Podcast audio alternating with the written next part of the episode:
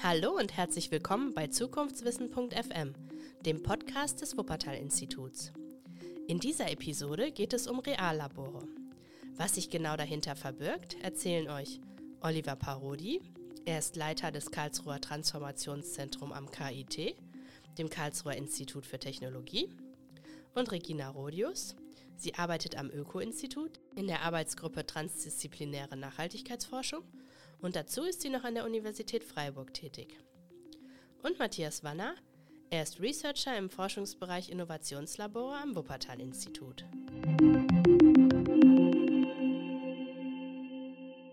Herzlich willkommen, mein Name ist Matthias Wanner und ich freue mich sehr, dass ich heute zwei Gäste habe in meiner Runde. Zum einen ist da Regina Rodius und Oliver Parodi. Hallo Matthias. Schön, Matthias. Genau, wir wollten uns heute über Reallabore unterhalten, dieses Forschungsformat, mit dem wir seit vielen Jahren unterwegs sind. Und um mal so die Allgemeinheit mit reinzuholen, wäre es sicher noch mal ganz gut zu klären, was Reallabore für uns tatsächlich ausmachen, was so das zentrale Merkmal ist, weshalb wir uns mit Reallaborforschung umgeben und die anstoßen. Regina, magst du anfangen? Ja, ich kann mal mit ein, zwei Aspekten starten, die mir wichtig sind. Neben diesem klassischen, man arbeitet mit Akteuren außerhalb der Wissenschaft zusammen, ist es für mich vor allen Dingen das Reflexive, das Zusammenlernen, also das Reallabore einen Raum schaffen, wo Akteure mehr als sonst bereit sind, sich zuzuhören und aufeinander zu reagieren und neue Dinge auszuprobieren. Ja, ich denke, da kommen wir wahrscheinlich später auch noch drauf, dass das natürlich auch ja reizvoll ist, das als Instrument zu nutzen.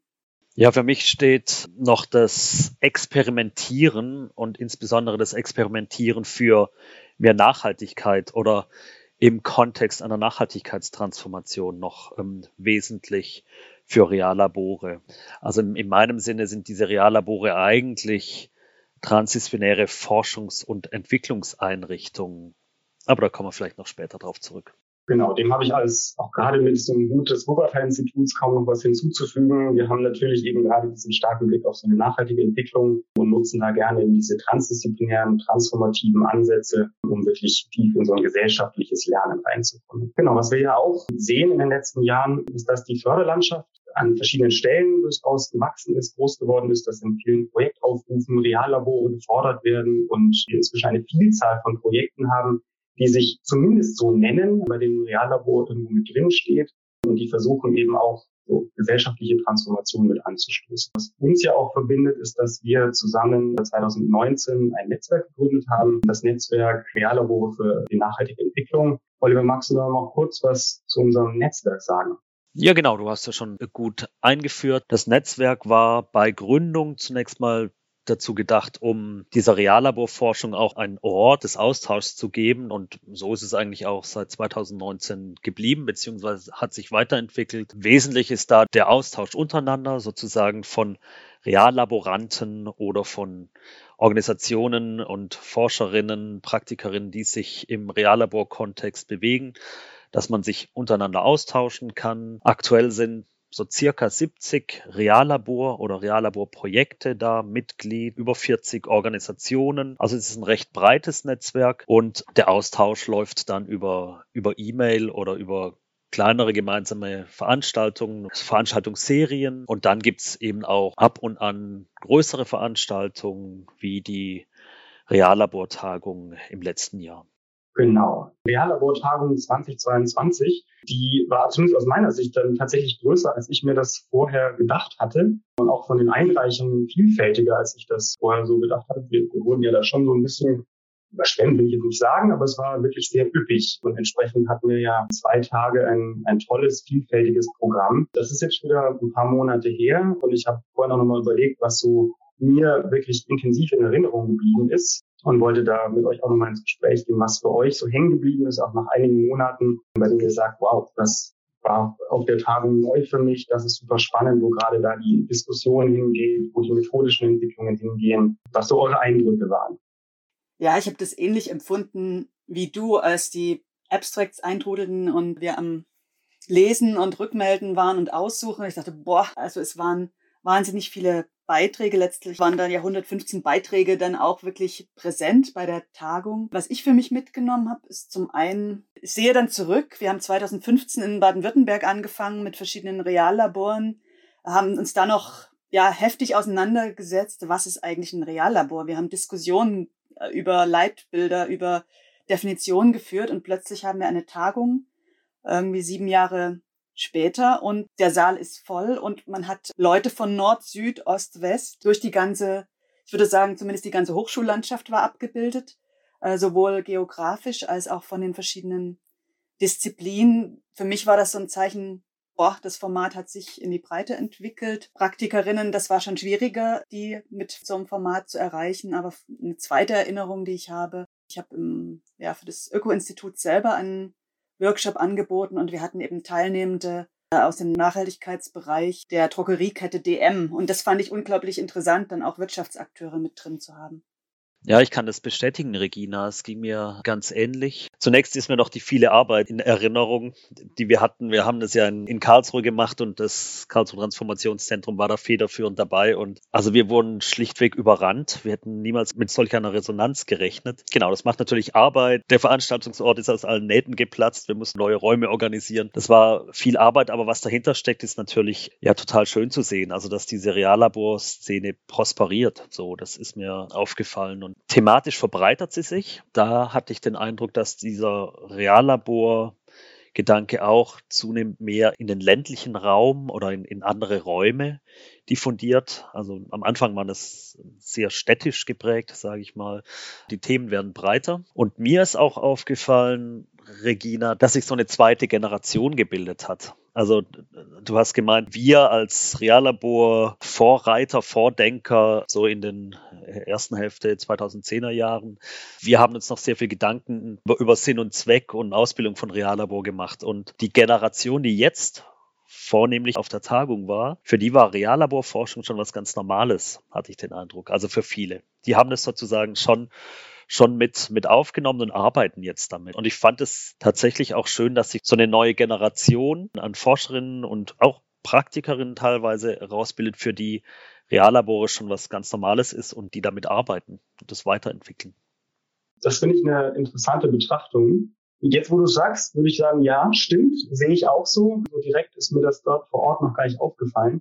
Was mir auf jeden Fall aufgefallen ist, ist natürlich, wie, wie lebendig diese Szene ist, gut verankert sie inzwischen an so verschiedenen Institutionen ist. Ich hatte tatsächlich auch so einen selbstorganisierten Workshop, wo wir nochmal sehr intensiv auch so diese Austauschbeziehungen zwischen Praxis und Forschung adressiert haben, ganz konkret so zwischen transformativer Forschung, Stadtverwaltungen und StadtmacherInnen, also diese Bottom-up-Stadtentwicklungsakteure und habe da auch nochmal gemerkt, wie wertvoll es ist, sich tatsächlich einen Raum zu nehmen, aktiv zuzuhören, die jeweiligen Hintergründe der anderen zu verstehen, die Perspektiven zu erörtern, um dann auf einer ganz anderen gemeinsamen Ebene strategisch agieren zu können. Und das fällt mir wieder auf, dass da viele mit einem hohen Bewusstsein unterwegs sind und wir gleichzeitig, aus meiner Sicht, es tatsächlich auch auf so einer Konferenz noch nicht schaffen, die Praxis tatsächlich vollumfänglich ähm, so mit einzubeziehen, wie wir das in der Wissenschaft schaffen. Und das ist für mich tatsächlich auch immer noch so eine offene Frage, wie, wie transdisziplinär eigentlich unser eigenes Netzwerk und unsere Konferenzen sein müssen. Sind unsere Ansätze transdisziplinär? Das heißt, sie beziehen Praxisakteure mit ein, Praxiswissen mit ein. Sie generieren gemeinsame Forschungsfragen. Sind das Sachen, die in unseren Projekten gut aufgehoben sind oder müsste eigentlich auch so eine Konferenz transdisziplinäre Organisierung ausgerichtet sein? Das ist echt ein Knackpunkt und ich glaube, es ist ein Knackpunkt ja schon auch, würde ich sagen, nach wie vor in der Reallaborforschung. Also ich glaube, es gelingt uns Praxisakteure zu gewinnen, wenn das Thema vor Ort drängend ist, wenn sie wirklich sehen, hey, da kommt vielleicht ein Konzept bei oder ich kann mal was ausprobieren mit der Bevölkerung vor Ort, was ich sonst nicht machen könnte. Aber ansonsten ist eben wirklich die Frage, was ist der Nutzen? Für mich als Praxisakteure, ein, junger Wissenschaftler, junge Wissenschaftlerin wird da eben finanziert, will sich profilieren über eine Doktorarbeit. Da ist natürlich klar, da kommt man zu so einer Tagung. Also ja, das wäre die Frage, wie müssten wir dann die nächste Tagung aufziehen? Was müssten wir da anbieten, dass es reizvoll wäre für Praxisakteure? Ich würde es noch zuspitzen, also das Problem zuspitzen und sagen, es ist auch prinzipiell fast unmöglich oder nicht wirklich interessant für Praxisakteure. Also Reallabore arbeiten ja an der Schnittstelle von Wissen generieren und Gesellschaft gestalten, also Transformation voranbringen tatsächlich. Und die Praxisakteure sind natürlich diejenigen, die, die handeln, die die Aktionen durchführen. Und, und eine Tagung ist was, wo man sich drüber unterhält. Das heißt, da ist sozusagen die, also die Sprache und die Erkenntnisse weiterentwickeln im Vordergrund. Und die Praxisakteure wollen natürlich, dass sich Dinge ändern. Und da ist so eine prinzipielle Kluft oder ein Unterschied zwischen den Forscherinnen und den Praxisakteuren, die sich nicht so leicht überwinden lässt. Sehe ich in Teilen auch so, aber ich würde ja auch gern widersprechen. Denn ich glaube, wenn jetzt jemand Stadtverwaltung Mannheim, nehmen wir mal, wäre jetzt nicht nur der Praxisakteur in einem Reallabor, sondern hätte die Projektkoordination des Reallabors, dann wäre das für den total interessant zu wissen, wie ziehe ich das auf und, und sich auszutauschen mit anderen. Also das ist für mich die, die finanzielle Frage, die dahinter steht. Von wem wird Reallaborforschung finanziert und an wen fließen die Gelder an die Forschung und wie viel geht auch an die Praxis? Das sehe ich auf jeden Fall auch als Knackpunkt. Und ich habe mich vorhin noch mal gefragt, liegt es auch ein Stück an der Zielsetzung? Wir beschäftigen uns ja sehr stark so in unserer Ausrichtung mit sozialen Innovationen, äh, sozialen Praktiken, Veränderungen von Governance-Modellen etc. Jetzt gerade mal im Vergleich. Reallabore sind ja ein breites Feld. Und wir haben zum Beispiel so einen Reallabor-Diskurs sehr stark aus dem Wirtschaftsministerium getrieben, sehr stark auch so technische Innovationen, regulatorisches Lernen gucken. Wenn ich mir da die Netzwerkveranstaltungen angucke, da ist natürlich ein großer Bestandteil dieser Konferenzen ist dann auch eine, sind Wirtschaftsakteure, die einfach ein ganz klares Interesse haben an der Entwicklung ihrer Produkte und Technologien die sind dann dort auch vor Ort. Vielleicht hängt es aber auch an der Stelle mit der Finanzierung zusammen, weil dort natürlich erstens auch ein unternehmerisches Interesse dranhängt und man muss natürlich auch sagen, so ein Bundeswirtschaftsministerium schüttet dann auch nochmal andere Gelder in Förderlandschaften, wenn es da um die Entwicklung von Technologien geht. Spielt das für euch eine Rolle? spielt eine große Rolle oder hat eine große Rolle gespielt bei dem Betrachten, wie haben sich Reallabore entwickelt. Ich glaube, da gab es auch manchmal so ein kritisches Beäugen, sind das denn jetzt wirklich Reallabore nach unserem Verständnis die wir in Richtung Nachhaltigkeitstransformation arbeiten. Und man kann da schon Unterschiede feststellen, dass da vielleicht der Diskurs nicht so wichtig ist in den technologieorientierten Reallaboren, sondern dass eben wirklich eher um Technologieentwicklung, um teilweise auch um Regulation geht. Meine Hoffnung ist und glaube auch ein bisschen, dass die Hoffnung in unserem Netzwerk Reallabore der Nachhaltigkeit ist, äh, da auch Kontakt aufzunehmen zum Wirtschaftsministerium und ein Stück weit sich da auch zu verständigen über verschiedene Reallaborverständnisse und auch das, was ein Reallabor ausmacht, nämlich das Lernen und das Reflektieren und das Miteinander in den Diskurs gehen. Es wäre schön, wenn die potenten Finanzmittelgeber genauso auch bei dem Thema Nachhaltigkeitstransformation unterwegs wären. Jetzt sind wir weit weg von dem Format Konferenz, oder? Also jetzt geht es darum, wie können Reallabore gut und sinnvoll ausgestattet bzw. aufgebaut sein und welchen Themen sollen sie sich widmen? Für mich verbindet sich das nach wie vor, weil ja auch die Frage ist, wie kriegt man Leute auf so eine Konferenz und wie kriegt man außerwissenschaftliche PartnerInnen auf so eine Konferenz?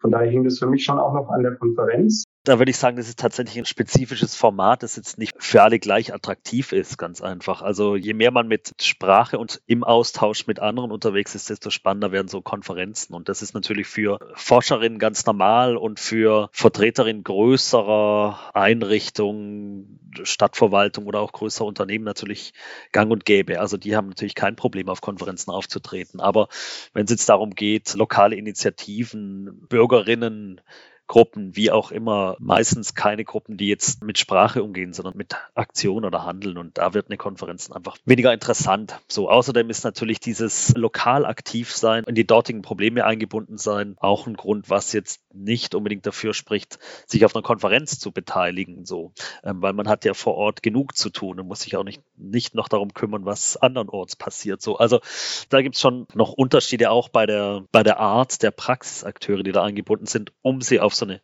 Konferenz zu kriegen.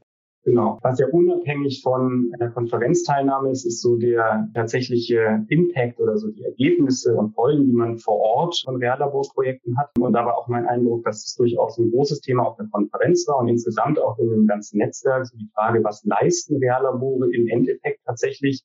Was bewirken sie? Und da hatte ich zum einen das Gefühl, dass wir uns zwar sehr intensiv schon damit beschäftigen, zum anderen aber auch an einigen Stellen noch nach guten Antworten suchen. Also so die wirklich vergleichenden Studien über verschiedene Reallabore hinweg nachweisen zu können, was hat so ein Reallabor außer kleineren, lokaleren Effekten vielleicht zu größeren gebracht. Wie genau kann man diese Wirkungen eigentlich einfangen?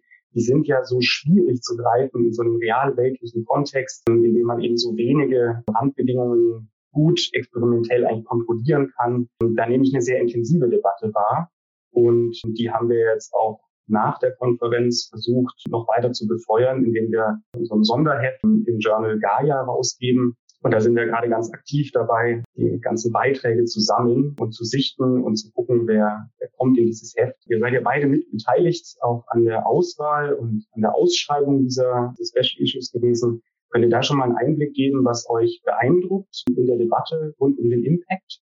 Naja, vielleicht zunächst mal, dass der Drang, jetzt sich wirklich diesem Thema zu widmen, also zu schauen, welchen Impact haben Reallabore oder Experimente in Reallaboren dann wirklich, also dass man da jetzt wirklich dran ist an dieser Aufgabe, sich dem zu stellen. Das fand ich schon bemerkenswert. So, also vor zwei Jahren, da wäre so der Ruf nach, wir müssen uns mal um Impact von Reallaboren kümmern, der war schon in der Welt. Aber es gab sehr, sehr wenige wirkliche Arbeiten dazu. Von dem her, das fand ich schon mal eindrücklich zu sehen, dass man jetzt wirklich diese Aufgabe angeht. Was du meintest, vor zwei Jahren wäre das noch nicht gewesen. Da war vielleicht auch noch nicht die Möglichkeit, so viel Empirie da wirklich zu erfassen, dass die Reallabore wirklich lang genug schon gedauert haben. Was ich interessant fand, war zum einen, und wo ich sehr gespannt bin, wie die Beiträge dann aussehen werden, dass wir auch ein paar Einreichungen dabei haben, die eben wirklich across Europe 25 Fallstudien versammeln, wo man vielleicht mal ein bisschen einen dichteren Eindruck bekommt, was ein Reallabor bewirkt oder auch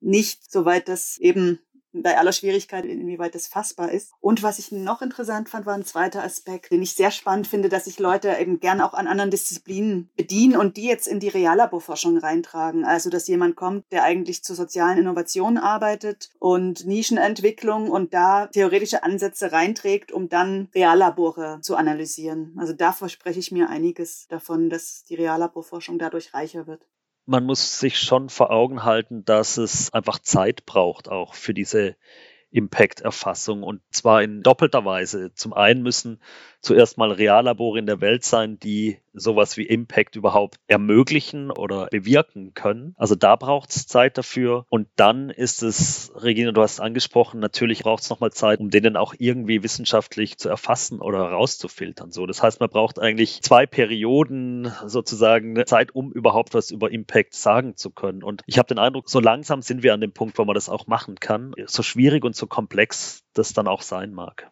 trifft auch wirklich meine Einschätzung. Ich finde auch tatsächlich sehr spannend, wie viele Beiträge wir bekommen haben, die sehr sauber auch versuchen, wirklich durchzudeklinieren, womit haben wir angefangen, was waren so Inputs und Prozesse in unseren realen Laboren und in realen Experimenten und was sind dann eben die Outcomes und zum Teil sowohl längsschnittlich als auch eben, du hast es gerade angesprochen, so diese Cross-Case-Analysen. Das finde ich tatsächlich an vielen Stellen sehr fruchtbar, sehr zielführend. Was ich auch spannend fand, waren immer wieder so konzeptionelle, kritische Beiträge zum Thema, wie genau fassen wir denn jetzt eigentlich diese Impacts? Wie kriegen wir die gut operationalisiert und auch gut verstanden und sind zum Beispiel auch unintendierte oder irgendwie so Nebeneffekte sind die vielleicht tatsächlich irgendwann auch die wichtigeren Impacts als die ganz konkret im Projekt geplanten Outcomes. Und das finde ich ganz spannend, an so einer gesellschaftlichen, politikwissenschaftlichen Ebene zu gucken, was entsteht durch ein Reallaborprojekt, vielleicht auch im längeren, an Aushandlungsprozessen, zum Teil auch an Konflikten. Auch da hatten wir ja durchaus so Themen, inwiefern werden durch solche Reallabore auch transdisziplinäre Forschung Konflikte, zum Beispiel zum Thema Raumverteilung, zum Thema Mobilität, aber auch zum Thema Ernährung, werden die befeuert. Und inwiefern ist das aber vielleicht auch Ziel und Zweck eines Reallabors? Wenn wir ein Reallabor verstehen als ein Instrument, um eine nachhaltige Entwicklung zu gestalten, dann sind Konflikte sicherlich auch ein Teil von diesen Aushandlungsprozessen. Und diese ganze Bandbreite zu sehen, fand ich auch sehr, sehr ermutigend, sehr spannend. Ich habe das Gefühl, da sind wir auf einem sehr fruchtbaren Weg würde ich unbedingt unterstreichen. Also wenn Reallabore wirken sollen und sie sollen das im Sinne einer nachhaltigen Entwicklung tun, dann wird es zwangsläufig dadurch Konflikte geben. Punkt.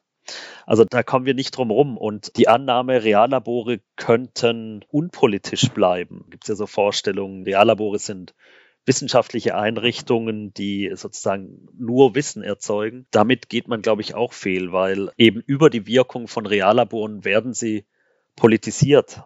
Also damit begeben sich Reallabore in gesellschaftliche Gestaltungsprozesse und damit in, in Machtgefüge. Und auch wenn sie gar nicht politisch sein wollen, also ich spreche jetzt nicht von parteipolitisch, aber auch wenn sie sich sozusagen aus dem Bereich der Macht raushalten wollen, werden sie politisiert von außen. Einfach dadurch, dass sie da sind. So. Also da glaube ich, da kann man sich langsam von so einem naiven Wissenschaftsmodus 1 Verständnis von Reallaboren verabschieden. Man muss mit Konflikten und mit Politik umgehen zu dem Aspekt Impact, Reallabore, Konflikte, was ihr gerade angesprochen habt, geht mir noch eine Sache durch den Kopf. Es kommt ja oft der Vorwurf auch, na ja, das sind dann so kleine Inkubatoren irgendwo in einer Stadt XY und die tun da etwas. Aber wie kommt denn das zusammen zu einer gesellschaftlichen Transformation. Da kommt natürlich auch die Frage der Legitimation. Reallabore werden nicht gewählt, ob das jetzt gewollt ist oder nicht. Das ist sicher auch ein Punkt, mit dem wir auch in der Forschung konfrontiert werden. Worauf ich hinaus will, ist so die Frage Einbettung der Reallabore für einen guten Impact? Also wie sind Reallabore in der ganzen Förderungslandschaft eingebettet, sodass da wirklich eine, eine, Weiterentwicklung möglich ist? Und ich will noch eine nette Anekdote erzählen. Das heißt, es wird sich zeigen, ob sie nett ist, weil sie auch Reallabor kritisch ist. Es war eine Tagung Akademie des ländlichen Raums Baden-Württemberg, wo auch äh, ein starker Fokus auf Reallaboren war und das auch also von einem ministeriellen äh, Vertreter so genannt wurde, Mensch, da wir brauchen eben einfach mehr Reallabore und dann plötzlich Protest aus der Wissenschaftsszene, aus der Nicht-Reallabor-Wissenschaftsszene kam. Damit ändern wir jetzt aber nicht die gesamte Politik der Entwicklung des ländlichen Raumes. Um den ländlichen Raum voranzubringen, brauchen wir mehr, brauchen wir was Breiteres. Und das finde ich für uns zukünftig eine gute Frage.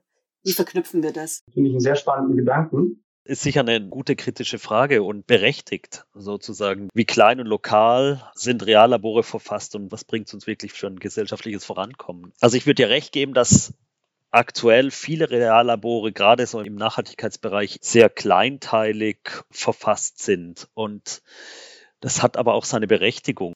Also die wesentlichen Neuerungen für Nachhaltigkeitstransformation, die, die kommen nicht aus dem Mainstream, die kommen auch nicht aus der Wirtschaft und schon gar nicht, also wenn man Demokratie ernst nimmt, aus der Politik, sondern die müssen aus der Nische kommen. Und dementsprechend ist es auch gut und richtig, Reallabore klein zu halten, ganz spezifische Dinge, die aus der Nische kommen, auszuprobieren und so auch wissenschaftlich aufzugreifen und gleichzeitig auch ein Stück weit näher an die Mitte der Gesellschaft zu bringen. So, also von dem her würde ich dafür plädieren, das nicht abzuschaffen. Ich gebe dir aber recht, Regina, also zunächst mal Reallabore sind natürlich auch nicht das Allheilmittel. Also ich bin Befürworter von Reallaboren, Verfechter von Reallaboren, aber es ist mir zumindest ganz klar, dass es ein, ich sage mal, transdisziplinäres ja, Unternehmen ist, um mehr Wissen zu generieren, anderes Wissen zu generieren, um Nachhaltigkeitstransformation voranzubringen, aber sicher nicht das eine. So, also von dem her braucht es noch ganz andere Ansätze. Genau, da würde ich mich sehr demütig auch auf die Position zurückziehen. Ich bin aber auch dafür, Regina, dass wir diesen Reallabor-Gedanken noch ausweiten beziehungsweise auch auf anderen Ebenen anwenden, großskaligeren Bereichen in der Politik selber zum Beispiel oder ja im Verwaltungswesen, bei der Digitalisierung. Also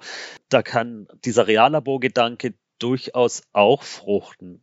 Die sind dann vom Charakter her wahrscheinlich anders als die sozusagen ersten Reallabore, die einigermaßen klein gestartet sind. Trotzdem sind sie sicher sinnvoll und wertvoll so. Also da kann eine Weiterentwicklung und auch eine, eine Hochskalierung von Reallaboren durchaus noch fruchtbar stattfinden. Das würde ich auf jeden Fall auch unterschreiben. Und dann würde ich nochmal anknüpfen wollen, dieses Nischenmanagement. Meine Vorstellung davon ist, dass Reallabore einen ganz wichtigen Beitrag leisten, in solchen Nischen mal was auszuprobieren, wirklich gut zu testen, was funktioniert, was funktioniert nicht. Mein Verständnis von einem Hochskalieren und einem Transfer ist aber durchaus, dass man an irgendeinem Punkt, wenn man das Gefühl hat, wir haben jetzt ein Stück weit gesättigt was gelernt, dass das auch in neue Standards überführt werden darf und muss, und nicht eine Vervielfältigung von tausend ähnlicher Nischenprojekte stattfindet. Also zum Beispiel leiten wir sehr intensiv das Thema Straßenumbauprojekte. NRW, also in Nordrhein-Westfalen gerade intensiv, aber auch in ganz Deutschland. Und viele dieser Projekte ähneln sich dann auf ganz vielen Ebenen immer wieder. Und wir haben langsam so das Gefühl, eigentlich kommen wir mehr in so einen Coaching und fast schon in so einen Managementbereich rein. Die Forschungsfragen dahinter sind an vielen Stellen schon zumindest bearbeitet. Ich will nicht sagen, dass alles geklärt ist, wie man sowas macht, aber wie man partizipativ mit einer Bevölkerung vor Ort in einer partizipativen Planung sich einen Überblick verschafft, was ein Stadtraum, ein Straßenraum kann, wie eine Raumaufteilung anders organisiert werden könnte, wer Prioritäten bekommt, wie intensiv man Inklusion an der Stelle mit einsetzt, wie man statt Grün, statt Blau noch mit reinbringt, ja, wissen wir unfassbar viel. Ich sehe ein bisschen die Gefahr, dass wir diesen Zustand von, wir fördern jetzt noch ganz viele andere kleine Projekte, die hier mal was ausprobieren und da was ausprobieren, gerade im Hinblick auf die Geschwindigkeit und die Breite, die wir ja auch in der Transformation eigentlich brauchen, dass die Gefahr eher darin besteht, noch viel mehr solche kleine Projekte irgendwo zu fördern, anstatt mal Ressourcen an der Stelle eher fast rauszunehmen und sagen, der neue Standard ist, sagen, wir haben da was gelernt. Und wir wissen inzwischen auch, dass gerade bei Stadtumbau, Straßenumbau auch tatsächlich temporäre Interventionen gut und hilfreich sind, um wirklich was aus der Intervention zu lernen, um danach dann in eine Langfristplanung zu gehen. Da brauche ich aber eigentlich kein Forschungsprojekt mehr dazu. Wir wissen eigentlich, wie das funktioniert. Und da sehe ich, wie gesagt, so ein bisschen die Gefahr, dass zum einen das Format für viele dann doch attraktiv ist, nach dem, ah, komm, wir machen mal wieder ein Reallabor. Und zum anderen fehlt mir ein bisschen das, äh, ich sag mal so, das förderpolitische Lernen aus vielen kleinen Projekten. Und da fehlt mir persönlich auch eine intensivere Begleitung von Ministerien, zum Beispiel von größeren Projektzusammenhängen. Also was wie Zukunftsstadt. Viele verschiedene Orte, in denen jetzt jahrelang Projekte gefördert wurden, da möchte ich eigentlich dann Stellen da haben, die das wiederum tatsächlich in neue Standards gießen und nicht überlegen, das ist eine Fortführung von solchen Forschungsprojekten. Und wenn überhaupt, dann bitte wirklich neue Themen. Man wirklich sagt, dazu wissen wir gerade noch viel zu wenig. Das würde doch, ich glaube, vor allen Dingen zweierlei bedeuten. Also das eine wäre der Ruf an die Fördermittelgeber, an die Förderinstitutionen, eben nicht nur Reallabore, sondern eben auch Reallaborvergleiche, Reallaborverbünde zu fördern. Also wirklich da eine Aggregationsebene auch höher zu gehen. Und das ist tatsächlich noch nicht der Fall. Ich denke, das bräuchte es dafür. Ein zweiter Punkt wäre, das ist sicher auch eine Aufgabe für das Reallabornetzwerk, zu sagen, hier könnte diese Aggregation und diese Systematisierung stattfinden so ein Stück weit. Also den Aufruf würde ich auch mal an uns selber mitnehmen, ins Reallabornetzwerk. Und der dritte Punkt wäre, wenn du sagst, das Wissen ist eigentlich schon da, dann wäre doch, ja, in Teilen natürlich, klar, aber jetzt so die, die Diagnose, wir haben jetzt schon sieben solche Projekte und die haben alle gezeigt, dass Stadtraumgestaltung so und so sinnvoll erfolgen kann. Dann wäre doch die Reallaborszene aufgerufen, sich aktiver in die Politikberatung einzumischen. Also da, wo die Schnittstelle zur Gesetzgebung ist, zur Normierung, sich da wirklich einzubringen. Und wir gehören jetzt nicht zu den etablierten Disziplinen, zu den etablierten Forscherinnen, die jetzt eine, eine, große Stimme bei der Politikberatung haben. Aber da wäre doch der nächste Schritt, dass man sich darum kümmert. Da würde ich gern anknüpfen, weil ich sehe, dass sich da generell schon was in die Richtung entwickelt. Wenn wir jetzt die transdisziplinäre Forschung als Ganzes nehmen, da entwickelt sich ja gerade aus der TD Academy heraus, aus dieser Plattform verschiedener Institutionen der transdisziplinären Forschung, entwickelt sich Gesellschaft für transdisziplinäre und partizipative Forschung. Und ich finde jetzt interessant, als ich euch zugehört habe, gab dann Debatten mit dem Fördermittelgeber, dem BMBF, und es kam der Wunsch aus deren Richtung zu sagen, Mensch, wir bräuchten doch mal eine Standardisierung von transdisziplinären Prozessen. Und wollt ihr nicht mal an eine DIN denken? Also es gibt anscheinend auch auf der Seite der Viertelmittelgeber den Wunsch, stärker auch Vorgaben machen zu können und sagen zu können, er findet nicht jedes Mal den Prozess neu, sondern schaut her, ist was zusammengeschrieben, bitte arbeitet nach DIN so und so. Ist sicher etwas, was der Ergebnisoffenheit von Reallaboren ein bisschen auch entgegensteht. Das ist, glaube ich, ein Aushandlungsprozess, zu gucken, wie viel kann man festschreiben und wie viel sollte dann doch irgendwie offen experimentell erfolgen. Finde ich aber tatsächlich spannend. Und es gibt ja auch Prozessnormen, in denen nicht festgelegt ist, welches Thema und welche Reihenfolge oder so man genauere Sachen machen muss, aber eher so qualitative Prozessnormen. Das finde ich tatsächlich sehr spannend. Und da sehe ich durchaus Potenzial. Und sollten wir auf jeden Fall weiter ran. Ja, ja, genau. Also in meiner Liste wäre das der vierte Punkt, oder? Also in den Wissenschaftskorpus selbst reinzuwirken mit dem, was Reallabore tun. Also das ist nochmal eine Aufgabe, die, ja, die uns obliegt. Mhm. Auch nochmal ein großer Komplex. Finde ich tatsächlich auch sehr spannend. Zeitlich bewegen wir uns schon langsam in Richtung Ende. Eingestiegen gerade sind wir auch in diese Impact-Diskussion mit unserem Special Issue. Da noch eben der kurze Hinweis. Das wird in den nächsten Monaten entstehen. Dann gibt es natürlich einen Review-Prozess und voraussichtlich Anfang 24 dann veröffentlicht werden. Ich bin sehr gespannt, was wir zum einen da sammeln können und zum anderen, wie viel Diskussionen wir durch so ein Special Issue dann nochmal anstoßen können. Mein Eindruck ist, dass da durchaus viel Musik drin ist, äh, weil auch es da wieder sehr großen Zuspruch gab und wir uns ja eher schwer tun, die wirklich allerbesten ähm, Artikel auszuwählen. Das als kleine Vorschau. Und dann gerne von euch nochmal so eine kleine Vorschau auf 23, vielleicht ein bisschen drüber hinaus. Ähm, auf welche Prozesse guckt ihr gerade so? Was hofft ihr euch von dieser Landschaft, von den Formaten? Was wünscht ihr euch vielleicht auch, um damit so eine Schlussrunde zu drehen? 2023, ja, ich bin zum einen auch Teil der TD Academy am Öko-Institut und da sind wir eben jetzt kurz vor der offiziellen Gründung der Gesellschaft für transdisziplinäre und partizipative Forschung, die eben genau diese Standardisierung ist zu viel gesagt, aber Qualitätssicherung anstrebt. Und da könnte ich mir gut eine Verknüpfung zwischen unserem Netzwerk der Reallabore der Nachhaltigkeit vorstellen. Also ich sehe eine Politisierung und dass wir ein Stück weit mehr da auch ein Akteur werden, auch was die Förderlandschaft angeht. Und das finde ich prima. Ja, wenn ich auf 2023 schaue, dann ja, gibt's eine Entwicklung, wo ich ja sehr spannend verfolge beziehungsweise auch mitbetreibe. Und zwar sind wir gerade dabei, einen Entwurf für einen Ethikkodex für Reallabore zu entwickeln. Also wirklich mal einen ersten Entwurf und das ist schon nicht ganz einfach. Und den dann in die Community, ins Netzwerk zu spielen, damit der sozusagen lebt und bestenfalls dann übernommen und, und angewendet werden kann. So, das finde ich eine, eine sehr spannende Geschichte für 2023.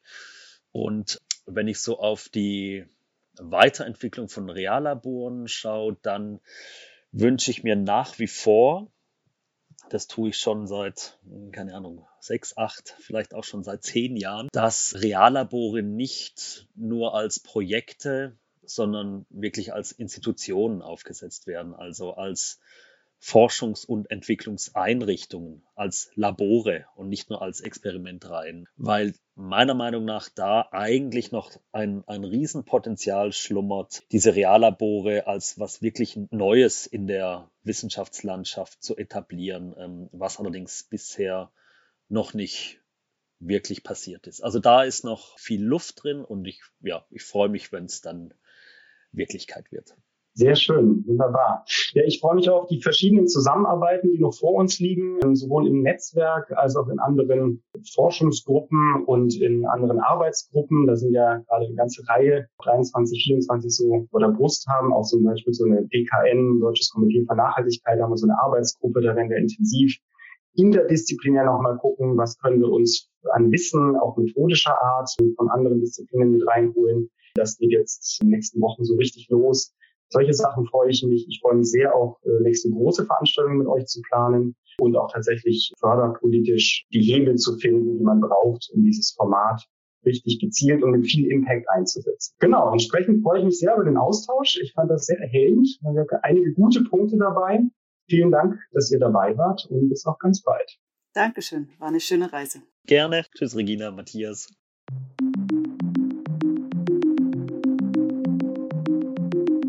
Das war eine Episode des Podcasts Zukunftswissen.fm des Wuppertal-Instituts. Alle Episoden des Podcasts und noch viele weitere Informationen zur Nachhaltigkeitsforschung am Wuppertal-Institut findet ihr unter www.zukunftswissen.fm.